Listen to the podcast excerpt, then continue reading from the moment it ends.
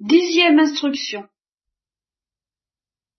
Aborder maintenant ce que j'appellerai à la fois le mystère de la croix et le mystère de la miséricorde, c'est-à-dire d'une manière encore plus précise cette dimension nouvelle que le Christ est venu apporter à notre connaissance de Dieu, à notre connaissance de ce visage de Dieu qui ne ressemble pas à ce que nous pouvons pressentir naturellement, même aidé de la grâce quelquefois, ce qui est exactement ce que l'œil de l'homme n'a pas vu, ce que son oreille n'a pas entendu, ce qui n'est pas monté dans son cœur, et dont je vous ai dit que c'était, il nous a apporté la révélation de quelque chose de plus encore, comme amour de Dieu pour nous, que la révélation faite à Israël. Et je vous ai dit, la révélation faite à Israël est tout de même pas banale, puisqu'elle implique l'idée d'une prédilection et d'un choix, et que ce choix a une force euh, du même ordre, mais plus grande encore que le choix euh, de prédilection de l'amour humain nuptial. Alors qu'est-ce qu'il peut y avoir de plus? Alors je ne vais pas m'empresser de donner la réponse. Nous allons faire un peu comme d'habitude, nous allons tourner autour de, de ce mystère. C'est certainement par la croix que le Christ nous a parlé de la façon la plus éloquente de ce que Dieu est pour nous, de ce qu'il éprouve pour nous,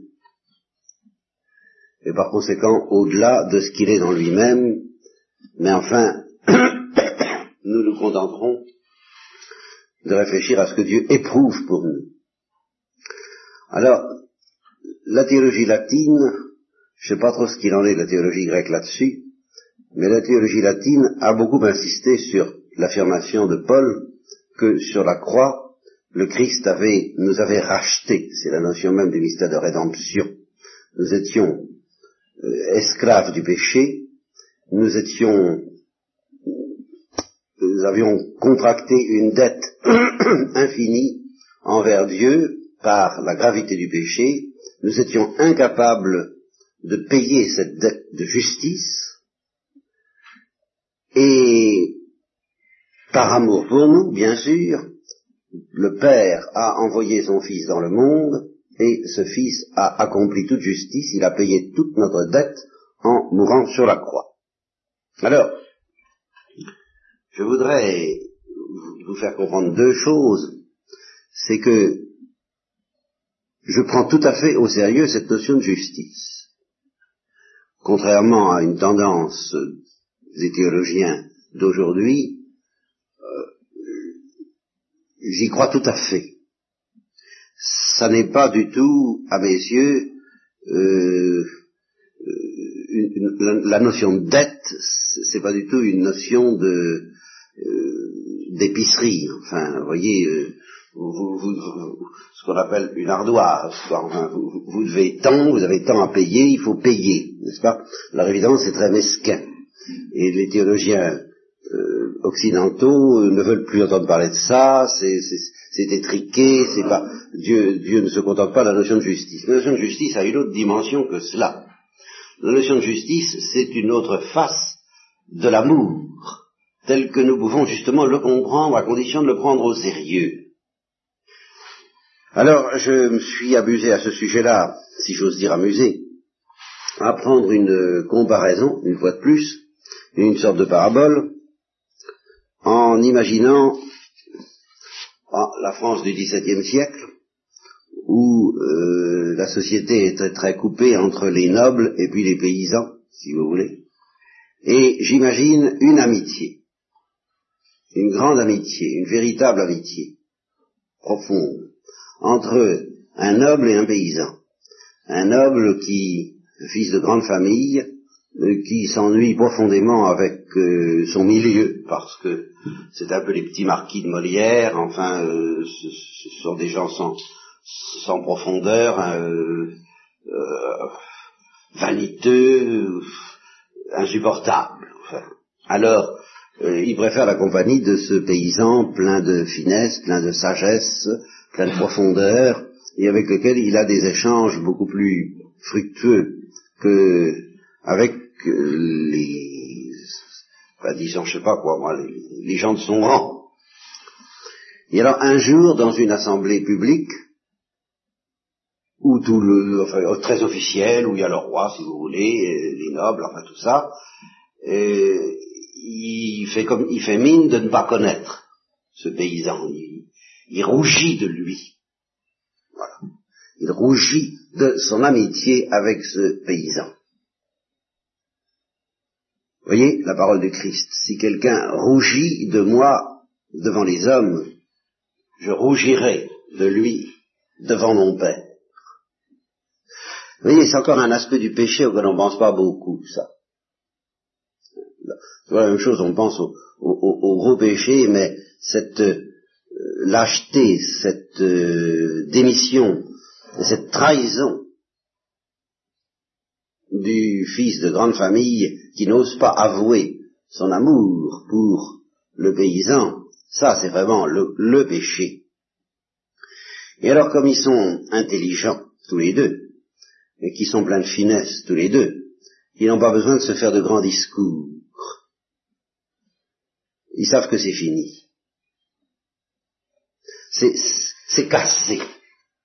Et c'est ça la justice. C'est irréparable. Ou, si vous préférez, inexpiable.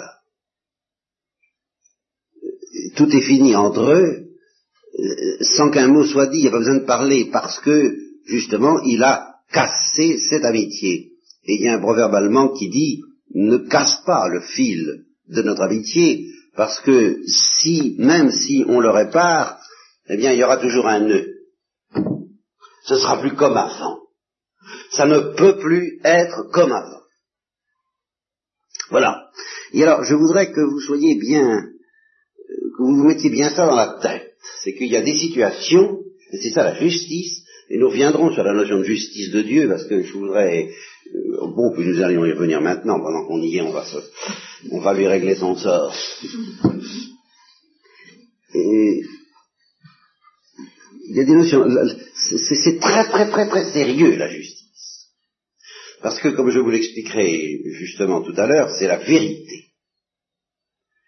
Et alors, c'est vrai que l'amitié entre ces deux hommes a été cassée, a été froissée, a été ternie, et qu'elle ne peut plus être comme avant.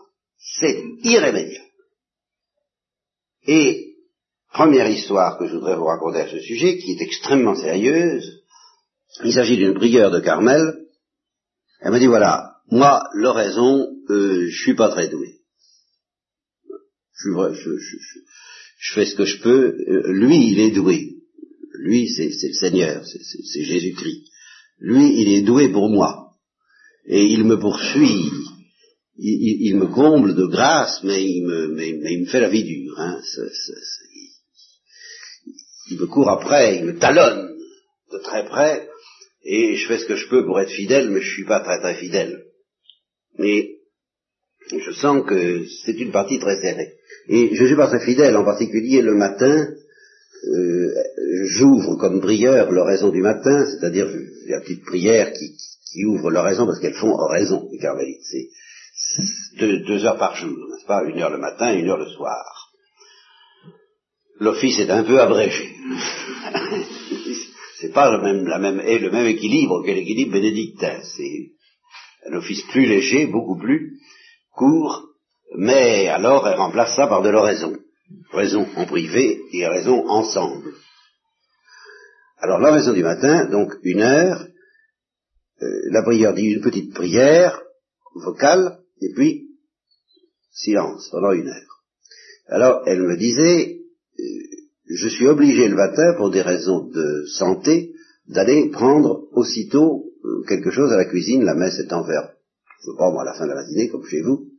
Alors je suis obligé d'aller prendre quelque chose à la cuisine avant l'heure officielle du petit déjeuner, j'en ai besoin, bon, pour des raisons de santé, c'est obligatoire, alors je fais à la cuisine, je prends quelque chose et je reviens aussitôt faire oraison. Ça prend deux minutes. Enfin, ça prend deux minutes en principe. Voilà. Parce que la sœur cuisinière est évidemment à la cuisine à ce moment-là, il y a, les sœurs de cœur et il y a les sœurs euh, dites converses qui ne mènent pas tout à fait la même vie. Alors la sœur cuisinière est, est à ses fourneaux et à ses casseroles à ce moment-là, et alors on La brieure et la sœur cuisinière. Vous voyez, euh, c'est pas toujours, nous sommes de pauvres êtres, tous, hein, et j'admire la simplicité de cette prière de m'avoir dit ça. Alors donc j'ai la tentation de bavarder, j'y résiste quelquefois, euh, j'y résiste pas euh, toujours. Alors ça dure cinq ou dix minutes, et alors un jour, ça a duré une demi-heure. Alors je me suis dit au bout d'une demi-heure, peux tout de même pas rentrer au cœur. Comme ça, j'ai fait donc mon oraison, euh, la, fin de, la fin de l'oraison, dans le jardin ou dans le parc, enfin dans le cloître, comme ça. Et puis, je me suis livré à mes occupations de prière, qui sont assez débordées et débordantes. Et alors, le Christ m'a fait comprendre au bout de, au cours de la matinée, tu me dois une demi-heure. Tu me dois une demi-heure de raison. Oh, moi, je dis, je sais pas possible, j'ai autre chose à faire, enfin, c'est, euh, oh, pétant, Seigneur, enfin, alors, il n'y a pas moyen, c'est, alors, je, et puis, euh, rien à faire, tu me dois une demi-heure. Je te demande cette demi-heure. Ah, écoutez, Seigneur, alors, euh, ah, vous commencez à m'embêter. Bon, je vais vous donner une heure, là. Et puis je vais au cœur, puis je me dis, pourvu qu'il y ait le téléphone, ou qu'il y ait quelqu'un qui m'appelle. Et puis il n'y a pas eu de téléphone. Puis il n'y a eu personne qui m'a dérangé. Je suis resté une heure. Et au début, ça n'allait pas du tout. J'étais vraiment énervé, qu'à la fin, c'est venu. Et à la fin, il m'a dit, il m'a carrément dit, eh bien, tu vois, cette demi-heure que tu m'avais volée et qu'il fallait me rendre, eh bien, entre toi et moi, c'était une question de vie ou de mort. Si tu ne me l'avais pas rendu, c'était fini entre toi et moi. Et elle m'a dit, je vous assure, je l'ai cru. J'ai compris la gravité. Vous voyez, ça c'est la justice. Et elle s'est confessée, pas à moi, sans quoi je ne vous en parlerai pas, euh, elle s'est confessée, et le confesseur lui a dit, oh Dieu est patient, enfin, et alors elle lui a dit non. il faut bien qu'il y ait un jour qui soit le dernier. Et c'était celui-là. C'était la dernière chance de ma fidélité. Alors vous voyez que je ne ris pas avec ça. Et pourtant, je me suis un peu cassé la tête devant Dieu à essayer d'arranger les deux les deux aspects de la question, ce que lui disait le confesseur, Dieu est patient, et puis ce qu'elle disait, eh bien non, c'était fini. Je me suis dit, est-ce que... Euh, il y a un aspect où c'est rigoureusement vrai, il faut bien que ce soit fini un jour, ne serait-ce que le jour de notre mort. Et j'ai quelques indices qui me donnent à penser que pour certains, euh, ça peut être fini avant la mort. C'est très mystérieux, je n'approfondis pas cette affaire-là, ça peut être fini dans le sens du bien, comme le père Kolbe, qui a reçu la certitude qu'il irait au ciel, révélé directement par la Sainte Vierge, peu de temps avant sa, grande et ultime épreuve à, Auschwitz, et Thérèse de l'Enfant Jésus, euh, Thérèse de l'Enfant Jésus, sans révélation particulière, avait incontestablement le vendredi saint de son hémoptysie, où elle a caché le sang, la même certitude. Intérieurement, elle était aussi assurée d'aller au ciel que le père Colbert. Donc, en un sens, le jugement était déjà rendu, il ne restait plus qu'à grandir dans la joie et dans la douleur, mais dans la paix, dans la main de Dieu, comme pour la Sainte Vierge, pour qui, à mon avis, la question a été réglée le jour de l'Annonciation, c'est-à-dire que c'est la dernière épreuve ça, c'est une opinion personnelle, vous n'êtes pas obligé de me suivre. Mais enfin, le, dernier jour où la Sainte Vierge aurait pu dire non, euh, théoriquement, mais réellement, parce que Dieu l'a laissé quand même libre, ça a été l'annonciation. Ça, il lui a encore dit, veux-tu?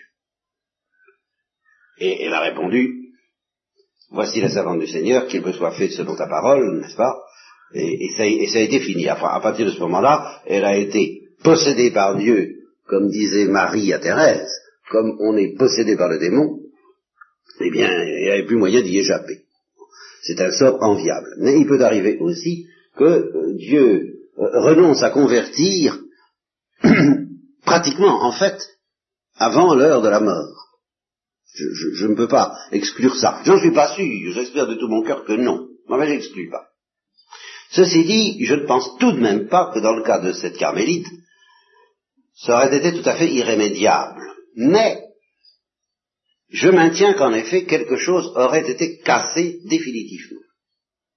Alors, quel espoir est-ce qu'elle avait de s'en sortir?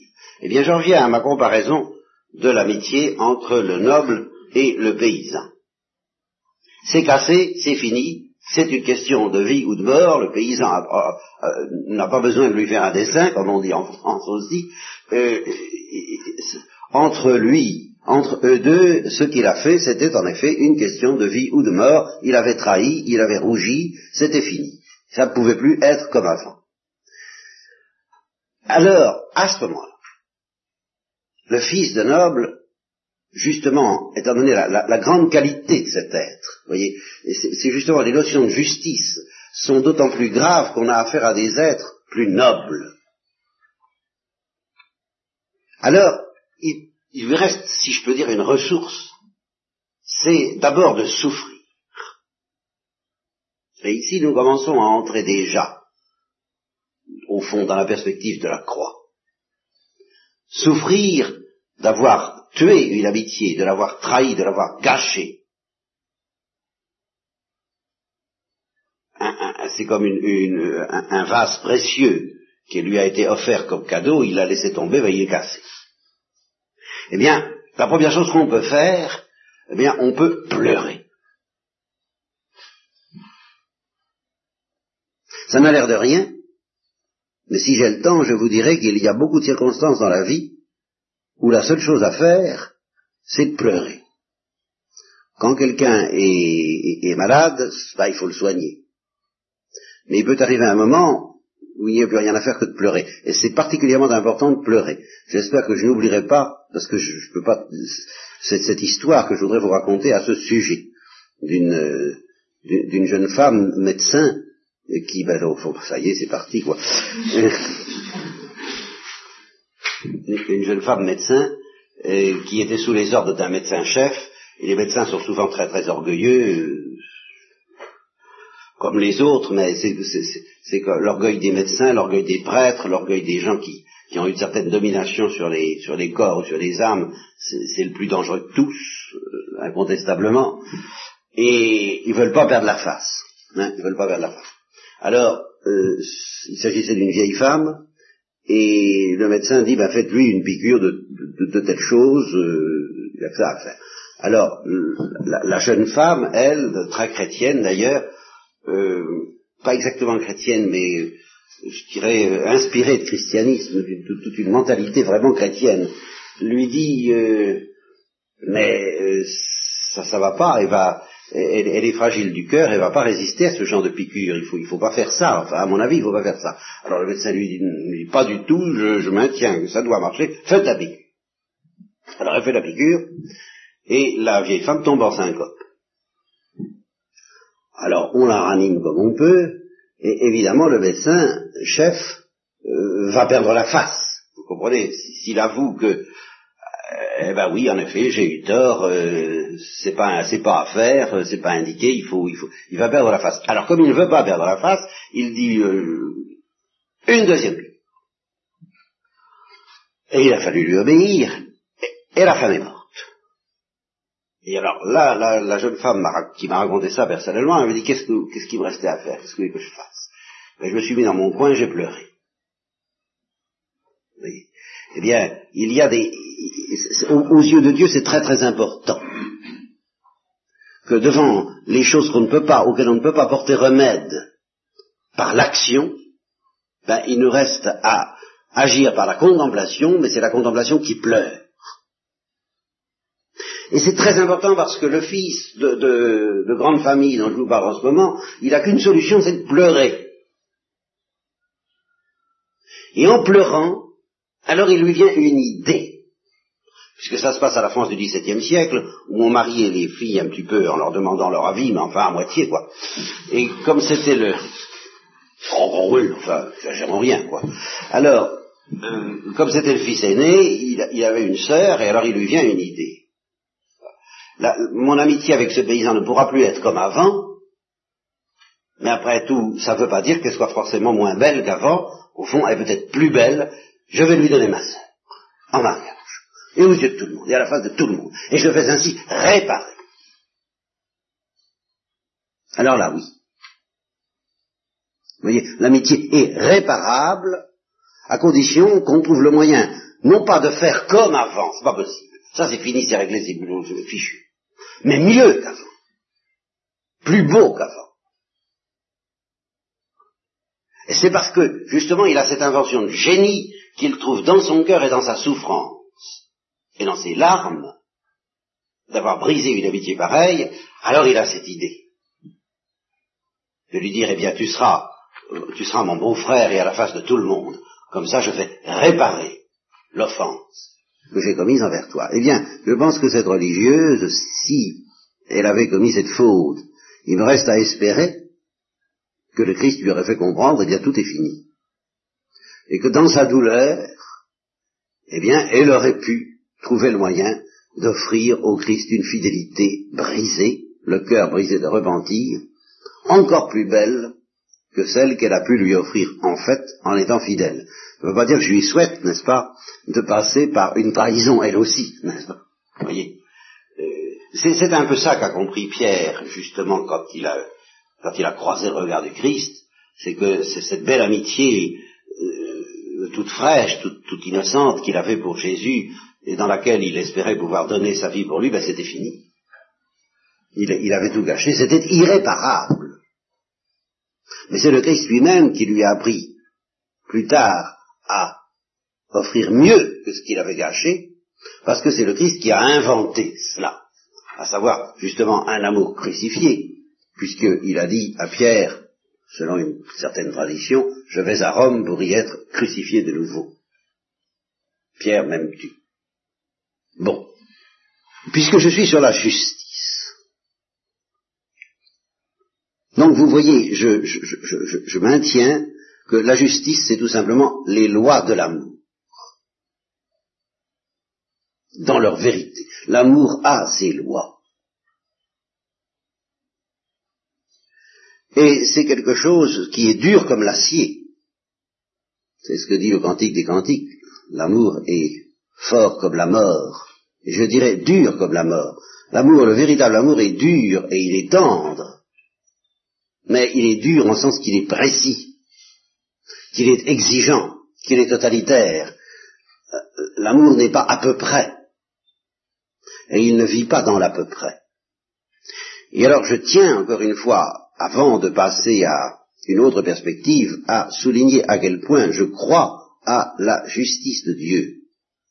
Mais je voudrais euh, encore insister sur euh, la vue la plus profonde que nous puissions avoir de la justice de Dieu, parce que je voudrais exorciser cette image que nous nous faisons toujours de la justice de Dieu, eh bien, d'une sorte de juge qui est coiffé d'un grand bonnet en France, n'est-ce pas?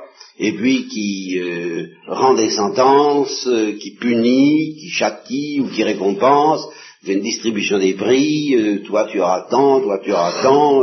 bon, c'est à ça qu'on pense quand on pense à la justice. Mais c'est pas ça la justice. La justice, c'est le pécheur lui-même qui rend la justice qui se rend justice. Vais essayer de vous l'expliquer oh, très simplement. Alors là, en évoquant une émission de télévision sur laquelle je suis tombé, comme souvent d'ailleurs par hasard, ça se passait il y a sept ou huit ans à peu près. Et on faisait en, en France, je crois, à moins que je ne sois en Allemagne, le procès d'une vingtaine de criminels nazis de criminels de guerre qui avaient été retrouvés vingt ans après, et, qui en particulier avaient été des bourreaux à Auschwitz, entre autres, un des camps de la mort les plus terrifiants, les plus infernaux que les nazis aient inventés. Et alors on avait, à l'occasion de ce procès, la télévision avait réussi à retrouver quelques rescapés de ces camps. Et elle les avait interrogés. Et j'ai été un peu foudroyé par euh, trois réponses. Oh, il y a eu, il y en a eu bien d'autres. Il y avait Germaine Tillion, entre autres, ou Tillon, je sais pas, la femme d'un communiste bien connu en France, qui a qui avait passé à Ravensbrück, je crois, ou peu importe, ou à Bugenwald, et elle a simplement dit, ça, ça m'avait déjà frappé, elle a dit, le plus terrible, ça a été quand tout a été fini. Parce que, alors ça, je comprends très bien ça de la part d'une communiste, je vois ça très bien. Tant qu'on était dans le, dans le camp, on était soutenu par la colère. Ça, ça donnait un sens à, la vie et ça permettait de tenir le coup. C'était une force, comme une autre. Au fond, la colère de la justice, voyez, toujours pareil. Et quand ça été fini, eh bien, on s'est, on, s'est demandé, mais qu'est-ce que ça veut dire tout ça? Qu'est-ce que ça veut dire la vie? À quoi ça rime?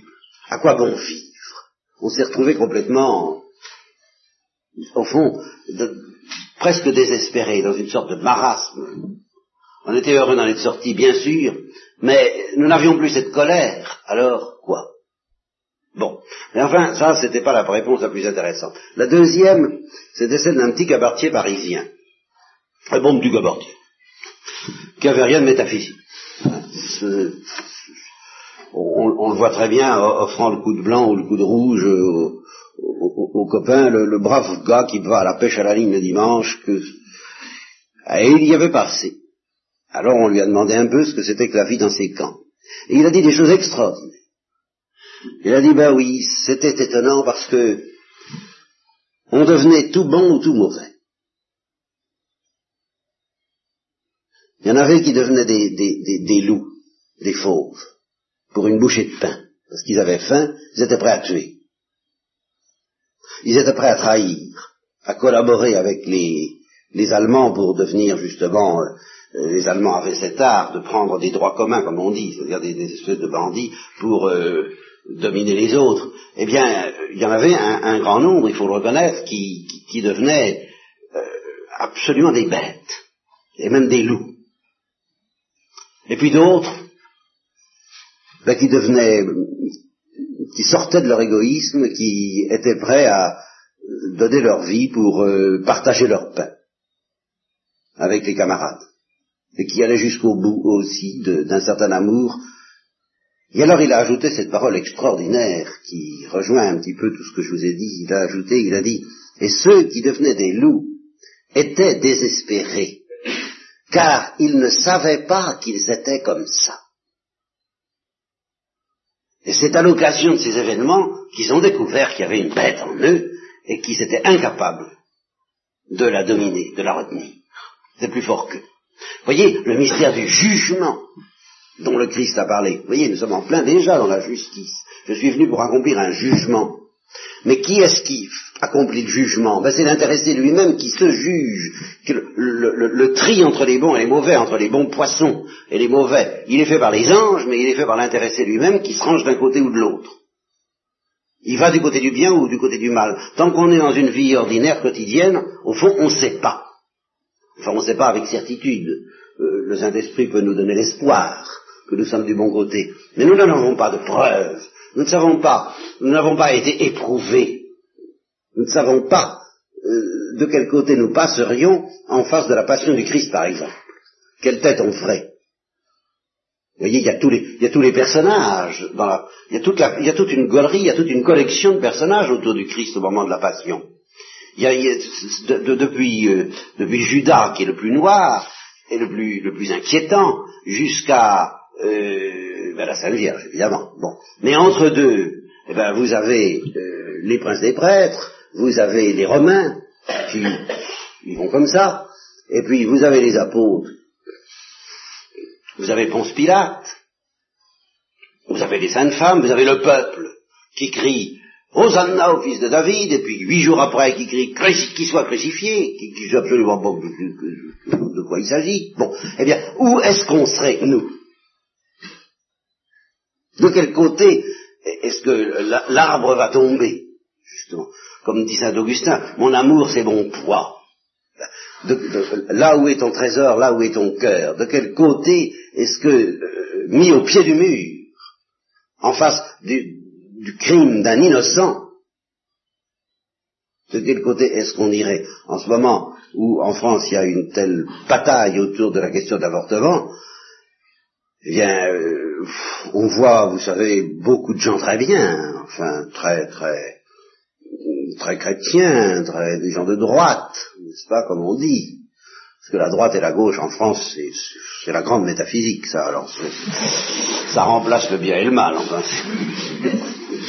eh bien, on voit beaucoup de gens de droite qui euh, qui sont prêts à sacrifier les innocents pour que la société marche bien.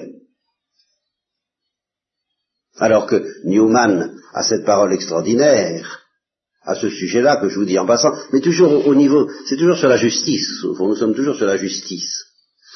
Newman, qui était un anglican, c'est-à-dire séparé de l'Église catholique, il est revenu à l'Église catholique. Et vous savez, une des choses qui l'ont attiré vers l'Église catholique, c'est quand il a découvert, c'est lui qui le dit. Il a été stupéfait. Il a découvert que pour l'Église catholique, si le monde tout entier devait connaître une agonie interminable et affreuse, euh, ben, dans le genre d'une sorte de, euh, de lèpre ou de cancer universel, vous voyez, supposons quelque chose comme ça, ou, bien, et, transmissible de génération en génération, que, que, que tous les hommes doivent souffrir indéfiniment ces choses-là, indéfiniment, mais sans péché, dans l'innocence, sans aucun péché, en toute pureté, avec des souffrances morales, avec des souffrances psychologiques et avec des souffrances physiques, mais pas de péché, immaculé. Eh bien, aux yeux de l'Église catholique, cette, cette catastrophe serait moins grave qu'un seul péché véniel délibéré. Voilà ce que dit Newman. Il dit entre les deux, eh bien, pour l'Église catholique, il n'y a pas de, il n'y a pas d'hésitation. Il n'y a pas de proportion entre le mal physique, ce qu'on appelle le mal physique, mais qui peut être psychologique, vous voyez, le mal de peine, comme disent les théologiens, bon, si formidable qu'il soit, et puis le plus petit mal de culpe, le plus petit mal moral. Et à chaque fois que je dis ça, vous inquiétez pas, hein, les Occidentaux sautent en l'air drôlement, hein, c'est ça là. Ils, ils trouvent que j'exagère. Hein. Alors je leur dis, mais j'exagère pas, c'est pas moi qui le dis, c'est Newman, c'est l'Église catholique. Mais justement, c'est une raison de plus pour qu'ils en doutent, parce que euh, ils, pensent que tout ça, c'est la mentalité de l'arrière-garde.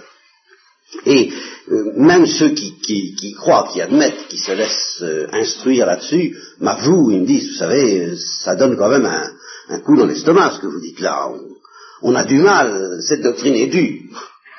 Qui peut l'avaler Et alors, je me suis je me suis dit, il faut que je, réfléchisse un peu là-dessus, comment justifier un peu ça aux, yeux des gens? Eh bien, ce que j'ai trouvé, ça vaut ce que ça vaut, c'est que quand il s'agit du mal de peine, du mal physique, Dieu nous dit, attention, j'en prends la responsabilité. Je, vous promets, moi, Dieu, que ce mal est pour un plus grand bien. J'assume intégralement la responsabilité du mal physique. Il est, inscrit, il est enveloppé euh, dans ma sagesse. Il n'échappe pas à ma, à ma vérité. Il ne peut pas échapper à ma vérité. Par conséquent, je suis responsable, en quelque sorte, de, la fécondité de ce mal. Et, et vous pouvez être sûr qu'il tournera en bien. Par contre, la moindre faute morale, vous échappez à ma sagesse alors je ne suis plus responsable. Et je ne suis plus obligé de le tourner en bien. Je, peux le faire par miséricorde. Mais en toute justice, vous échappez à la sagesse de Dieu.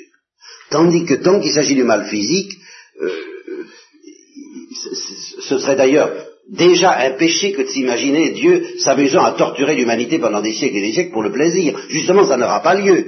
Mais seulement nous, nous devons comprendre que la sagesse de Dieu est telle que si elle avait des raisons de nous faire souffrir que nous ne comprendrions pas, elle en a la responsabilité, et ce serait finalement un bien. Nous devons le croire.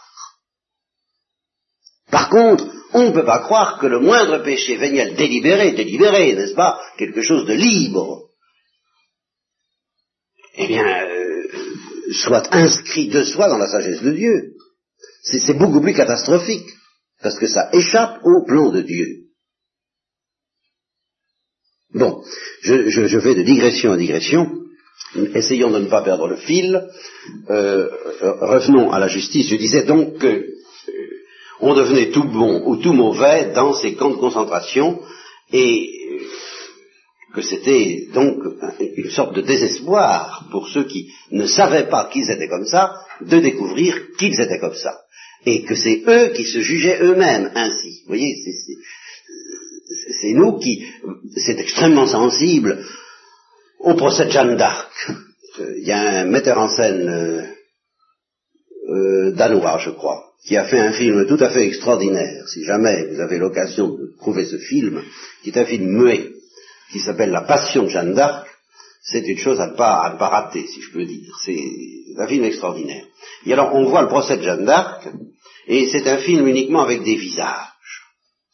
Il y a Jeanne d'Arc, qui est jouée par une admirable actrice, et qui est un peu hagarde, qui est là comme ça. Et puis vous avez les juges, les uns après les autres, dans lesquels il y a des dominicains d'ailleurs. Alors, et il faut voir la tête des juges c'est quelque chose. Et alors vraiment, on a l'impression d'assister au procès de Jésus. Et alors justement, il y a un ou deux juges qui, euh, qui sont euh, sensibles à Jeanne d'Arc, qui sont vulnérables au bien qui est en elle. Et alors on a l'impression très nette, c'est ce qu'il y a d'extraordinaire dans ce film, si jamais vous le voyez, pensez-y, que le juge, c'est Jeanne d'Arc. et que ce sont les autres qui sont jugés d'après leur attitude envers elle. Ils se jugent eux-mêmes. C'est extraordinaire. On a vraiment l'impression qu'ils sont mis au pied du mur justement par l'événement de, cette innocente qu'on va condamner, et alors ils peuvent plus rester dans, l'entre-deux dans lequel on a toujours envie de rester vis-à-vis de Dieu. Si je pouvais bien euh, ne pas être brûlé ni au feu de l'amour ni au feu de l'enfer, euh, j'aimerais mieux. Eh bien, devant un événement comme ça, il faut choisir. Et ils choisissent. Et ils choisissent eux-mêmes. Ils vont à droite ou à gauche. Et malheureusement, la plupart des juges, dans le cas de Jeanne d'Arc, ils vont plutôt à gauche. Hein. Mais il y en a quelques-uns qui vont à droite. Et en particulier au moment, je crois que c'est dans ce film, au moment où le président lui dit Êtes-vous en état de grâce? Et, c'est vraiment la question piège, je sais pas, par excellence. On voit le, le serpent qui, s'amène dans, dans, la figure du juge pour piéger Jeanne d'Arc. Si tu réponds que tu es en état de grâce, je te condamne, c'est hérétique, nul ne peut le savoir. Et si tu réponds que tu n'es pas en état de grâce, je te condamne. Parce que tu ne peux pas avoir des visions de Dieu. Hein voilà, c'est exactement les pièges qu'on posait au Christ. Et alors à ce moment-là, je crois que c'est le dominicain, il faut le reconnaître, n'est-ce pas, euh, qui se lève et qui dit, attention, c'est une question très dangereuse.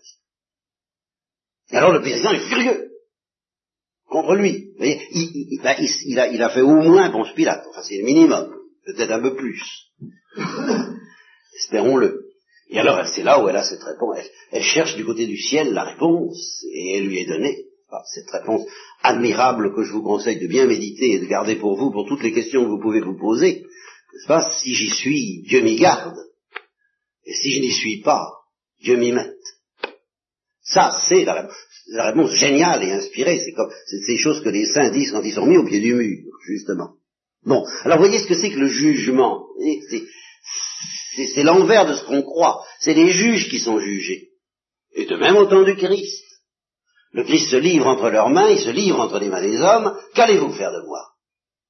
Eh bien, c'est votre jugement. Bon, et puis il y a eu la troisième réponse. Alors là, la troisième réponse, c'est celle-là qui m'a encore le plus cloué sur place.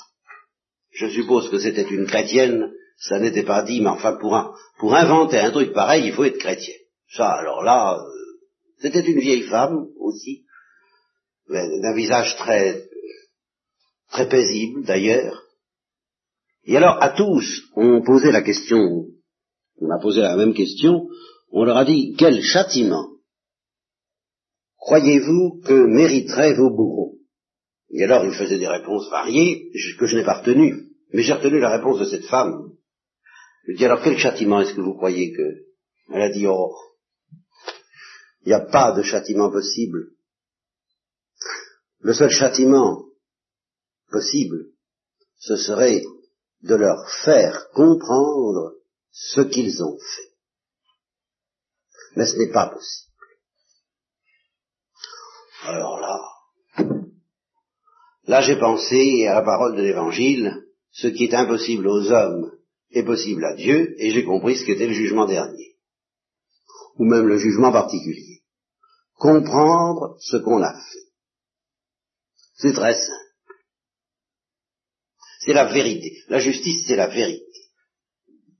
En ce moment même, je suis enregistré. N'est-ce pas? Bon. Bah, il n'y a que ma voix qui est enregistrée, plutôt mal d'ailleurs, enfin en ce qui me concerne, parce que c'est un petit appareil modeste.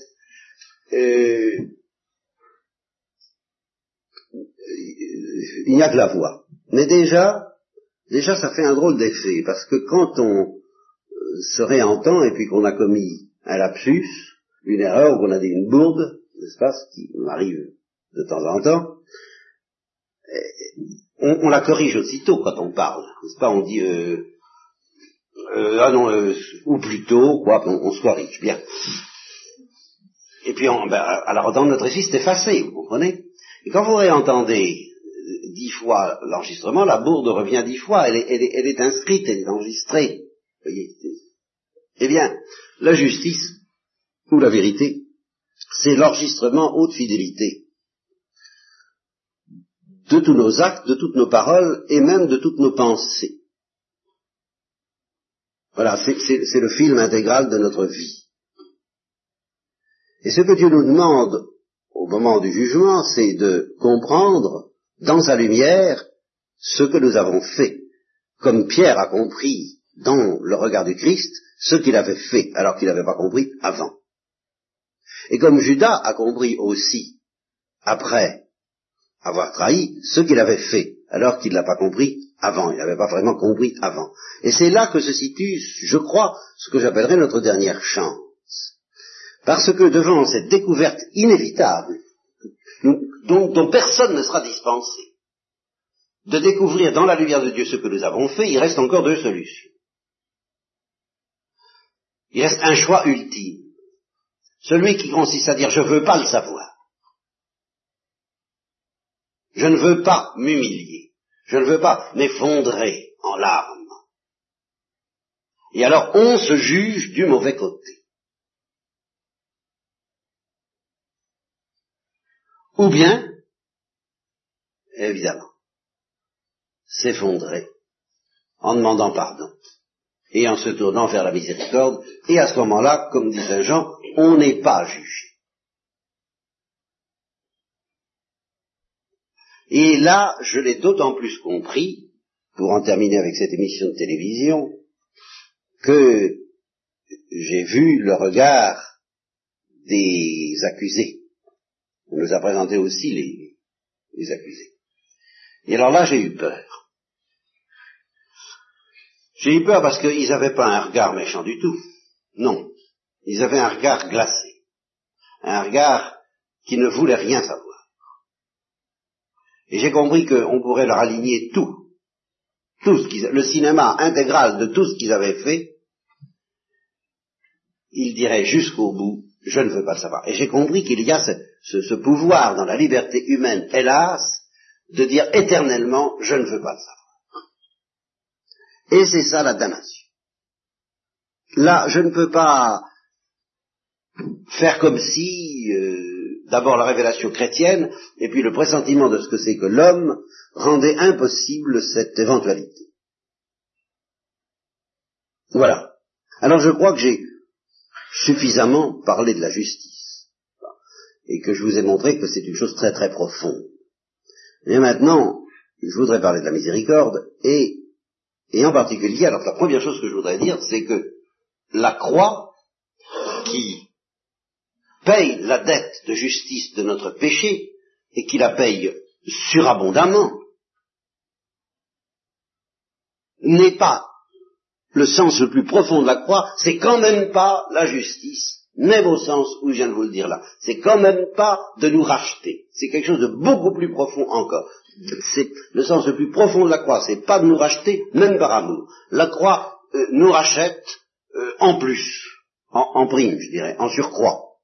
Elle paye la dette. Mais la croix fait beaucoup plus que ça. Si la croix n'était que cela,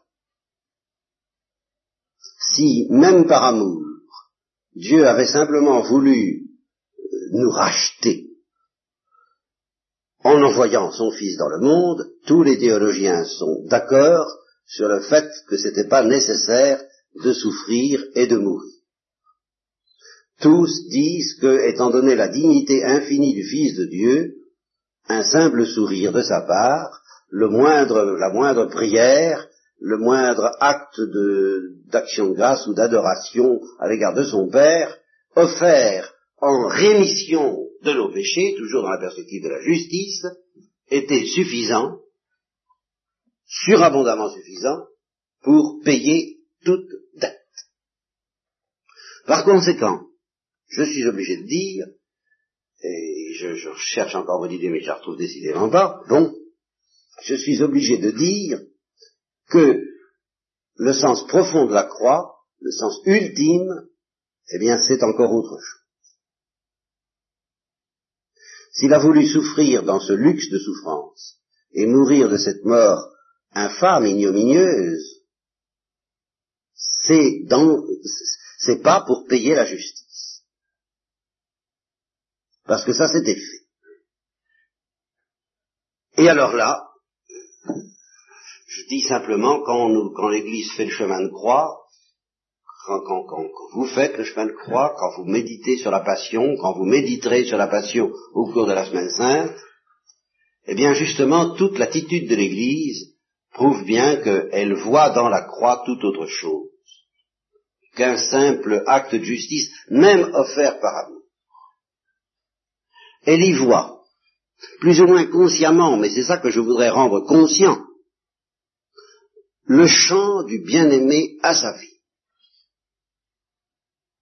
C'est-à-dire le chant de l'amour, et j'ai enfin retrouvé ce que je voulais dire, c'est qu'il avait payé surabondamment par la croix la dette de nos péchés, en telle sorte qu'il faut compléter la remarque de Newman, qui dit si vous mettez sur un plateau de la balance toutes les souffrances possibles, et sur un autre plateau un seul péché véniel délibéré, c'est le péché véniel qui l'emportera, qui pèse plus lourd que toutes les souffrances possibles, mais alors je complète en disant si vous mettez sur un plateau de la balance tous les péchés du monde, et pas seulement les péchés véniels et même les péchés mortels, mais les péchés contre le Saint-Esprit, les trahisons, les péchés de Judas, tout, tout, ce qu'il y a de plus abominable dans l'Église en particulier, car c'est à l'intérieur de l'Église qu'on peut crucifier le mieux Jésus-Christ à cause de l'ivraie, vous mettez tout ça dans un plateau de la balance, et puis sur l'autre plateau de la balance, vous mettez, comme on dit traditionnellement, une goutte du sang de Christ, eh bien, la balance pèse du côté du sang du Christ, qui est à elle seule infiniment plus vaste, cette goutte de sang, que toute l'horreur des péchés du monde. Alors ça, c'est l'équilibre chrétien voyez Et c'est pour ça que nous sommes quand même dans la paix, dans la joie, c'est parce que euh, nous sommes euh, entre deux abîmes, là encore, l'abîme du péché qui, qui, est infini à sa manière et qui, qui nous mène en enfer, mais il y a l'abîme de la miséricorde qui nous est garanti par le sang du Christ et qui est encore plus vaste que l'abîme du péché, et c'est ce qui fait que, eh bien, ma foi, on, on vit encore sans, sans être trop écrasé, et comme s'il n'y avait pas d'abîme du tout. En, en, mathématiques, on dirait qu'un abîme annule l'autre. à, nos yeux, parce que nous sommes un peu bêtes, nous ne voyons ni l'un ni l'autre, n'est-ce pas? Les deux abîmes s'équilibrant l'un l'autre, alors on a l'impression qu'il n'y a pas d'abîme. C'est comme la pression atmosphérique, n'est-ce pas? On m'a appris ça dans mon enfance, jamais, rien compris d'ailleurs. Mais enfin, je sais que la pression atmosphérique, c'est quelque chose de formidable, et que ça nous a platiré comme une galette instantanément, s'il n'y avait pas à l'intérieur une autre pression qui fait équilibre. Alors on ne sent pas de pression, je ne sais pas si vous sentez une pression, moi je ne sens pas de pression, je ne sens pas du tout la pression atmosphérique, et je ne sens pas non plus la pression intérieure, ça s'annule. Bon, eh bien la pression du péché, la pression du sang du Christ, on ne sent pas en temps ordinaire, parce que ça s'annule. Évidemment, la pression du sang du Christ dépasse, mais enfin, on s'en rend pas compte. Bon, alors voilà pour la justice. Eh bien, je maintiens que le but de Dieu, quand il s'est incarné et quand il s'est laissé crucifier, eh bien, c'est de nous faire pressentir tout autre chose que la justice. C'est-à-dire de nous faire pressentir ce genre d'amour qu'il a pour nous et qui dépasse infiniment l'amour d'un époux pour son épouse et d'une épouse pour son époux. Parce que on peut souffrir pour ce qu'on aime, mais inventer une pareille folie comme Dieu l'a fait, uniquement pour chanter l'amour, alors là, ça c'est, et, gratuitement, et je dirais inutilement, inutilement en sens que ce n'était pas nécessaire pour payer notre dette, pour nous racheter, mais c'était nécessaire pour chanter son amour. Voilà. Et c'est ça que l'Église comprend d'instinct, quand elle médite sur la passion. Elle y voit un chant d'amour du bien-aimé à sa vigne. Et sa vigne, c'est nous, c'est l'Église. Voyez, il regarde ce que j'ai souffert pour toi.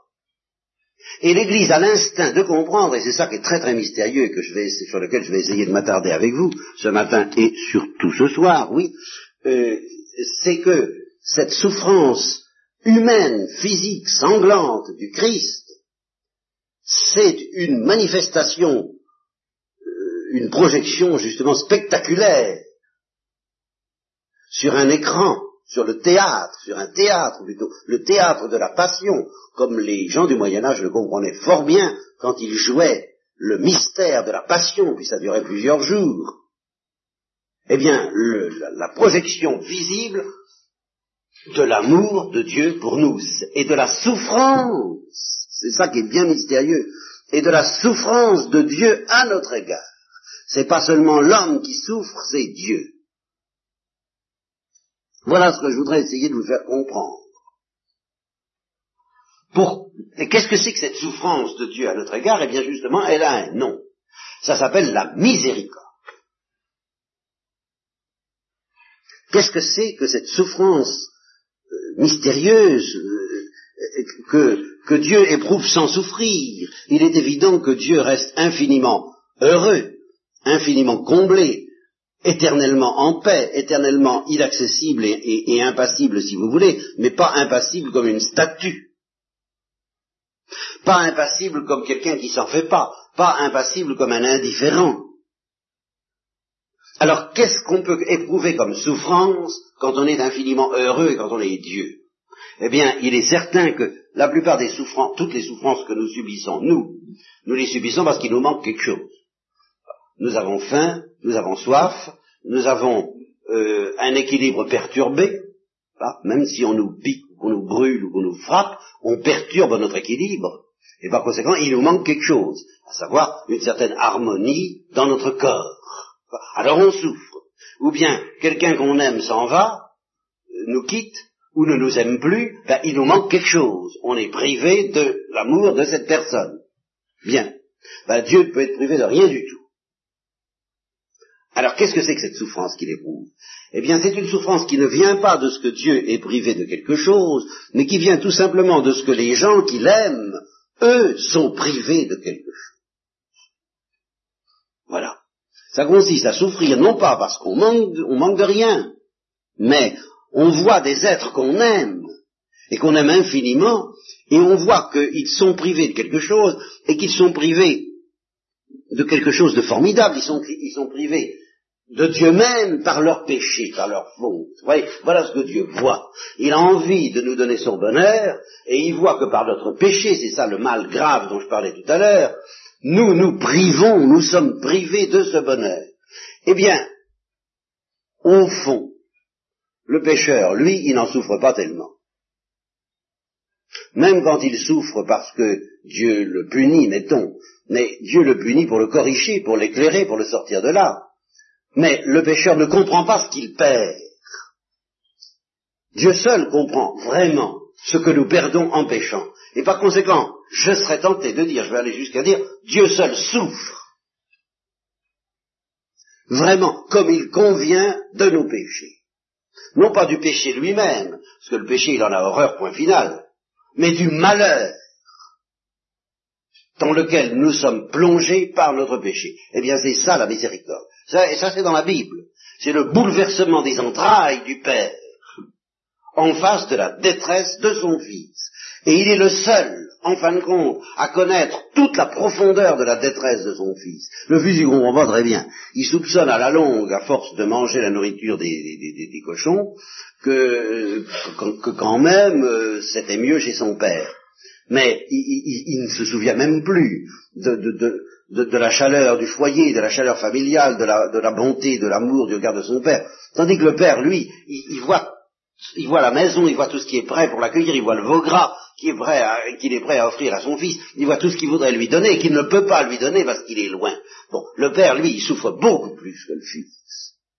Mais il souffre pas parce qu'il lui manque quelque chose, il lui manque rien. C'est le fils qui manque quelque chose. Mais le père aime son fils. C'est bien ce que dit la parabole, réjouissons-nous parce que mon fils était perdu et il est retrouvé. Il était mort et il est ressuscité, il est vivant.